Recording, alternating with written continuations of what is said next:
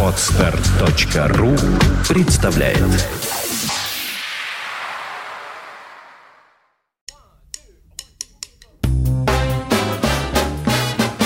Слушать здесь.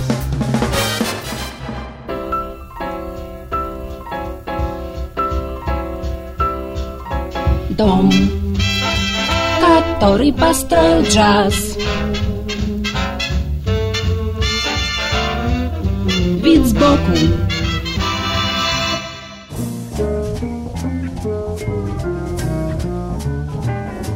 Всем привет! У микрофона Андрей Соловьев.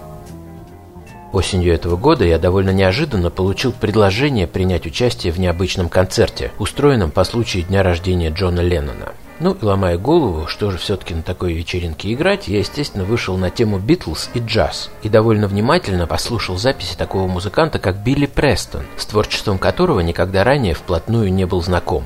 Оказалось, что это весьма любопытная персона в битловском окружении и вполне вероятный претендент на звание джазового битла. Их знакомство началось еще в далеком 1962 когда 15-летний Престон играл у Литл Ричарда в европейском турне. Один из концертов состоялся в гамбургском Стар-клубе, где Битлз регулярно выступали.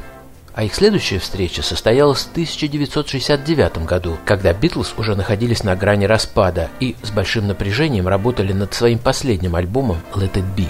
Джордж Харрисон, который потом горячее всех поддерживал Престона, едва ли не первым заявил, что его все достало, и прямо из студии помчался однажды на концерт Рэя Чарльза, который выступал в Лондоне. Престон играл у Чарльза на Хаммонде, и назад в студию Apple Харрисон вернулся уже с ним. Утонченная музыкальность и удивительная общительность молодого темнокожего музыканта на время ослабили напряженную обстановку на Эбби Роуд. Насколько легко и зажигательно Престон играл на органе, настолько легким и непринужденным человеком он был в общении, что не так часто случается с представителями музыкальной элиты.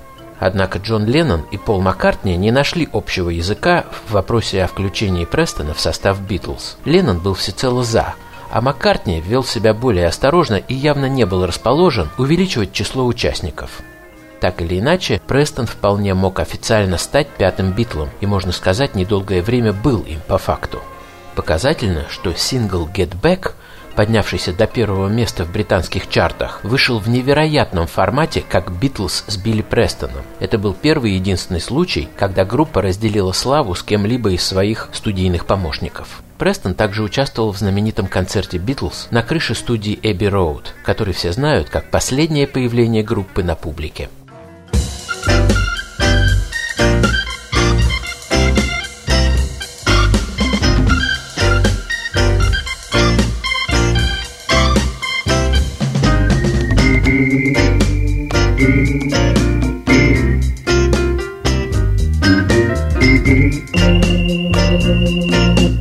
Thank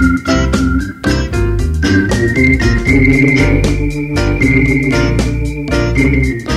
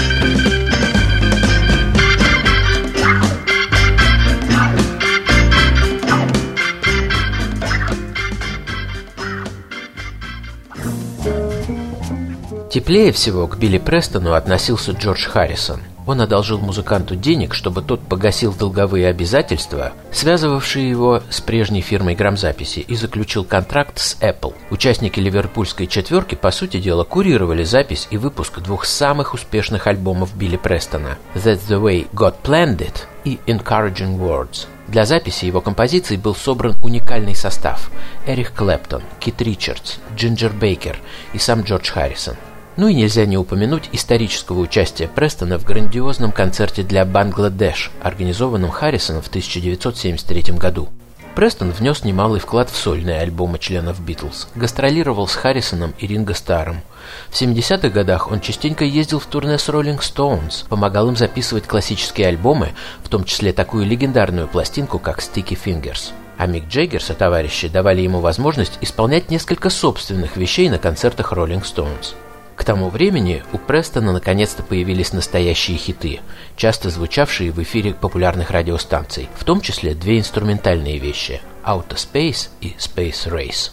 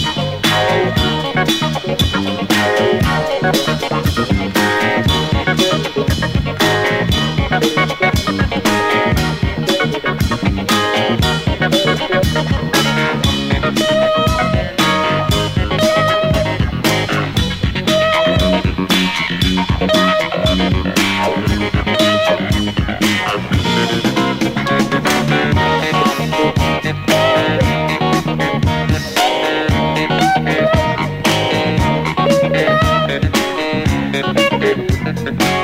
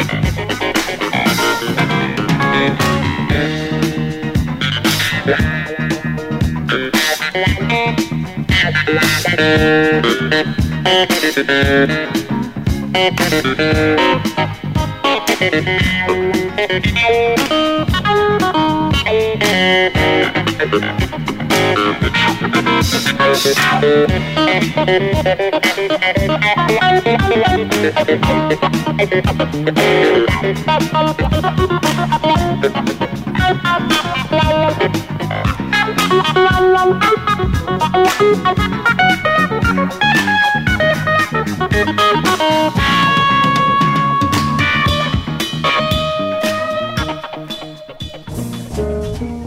Один из инструментальных хитов Билли Престона. Но к тому времени, когда его обласкали сами Битлз, клавишник уже довольно основательно отдалился от джаза, и та джазовая энергия и джазовая подача, которая чувствуется в его ранних альбомах, практически сошла на нет.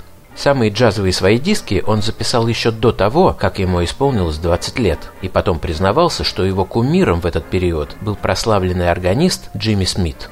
От тех давних времен до нас дошли по меньшей мере две инструментальные пластинки Престона «The Wildest Organ in Town» самый дикий орган в городе, и Most Exciting Organ Ever, самый будоражащий орган всех времен. Карьера Билли Престона вообще началась очень рано.